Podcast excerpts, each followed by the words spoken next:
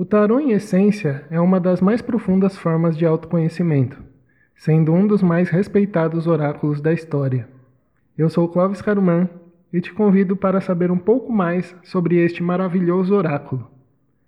É difícil definir uma data para a criação do tarô, pois sua origem se perde no tempo. Muitas são as lendas, muitas são as teorias, mas não se sabe ao certo como e onde surgiu o tarô. Uns acreditam que ele tenha surgido no Egito, onde foram encontrados pratos com pinturas parecidas com as imagens das cartas. Há uma lenda, porém, que agrada mais as pessoas.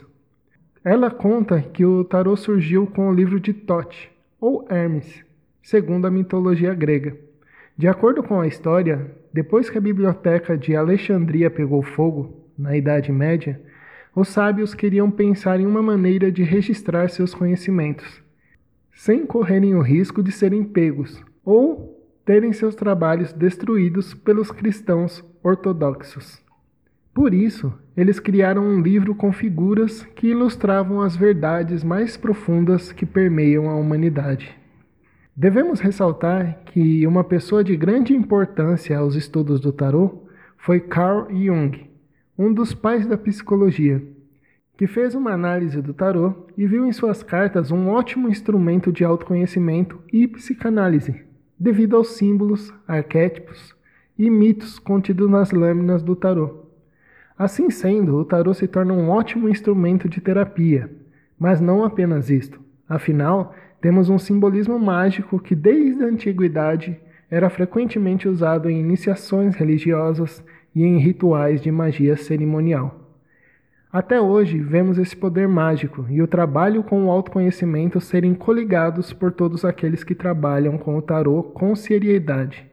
A popularidade que essas cartas obtiveram através dos tempos pode ser facilmente entendida observando o fascínio que as pessoas têm sobre desvendar suas vidas e ativar um poder que as ajudem a lidar melhor com a vida.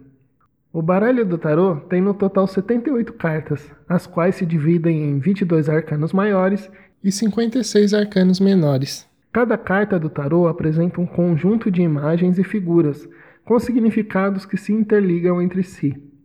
Estas cartas são ferramentas que nos auxiliam a analisar, meditar e refletir sobre o passado, presente e futuro através de suas metáforas e simbologias, nos guiando pelo caminho do autoconhecimento.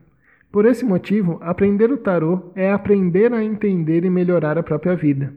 Este é o intuito que nós do Núcleo Alincarumã temos ao criar conteúdos que agregam valor a todos que o utilizem. Espero você no próximo vídeo, que o amor reine em seu coração. Venha se conhecer, Núcleo Alincarumã.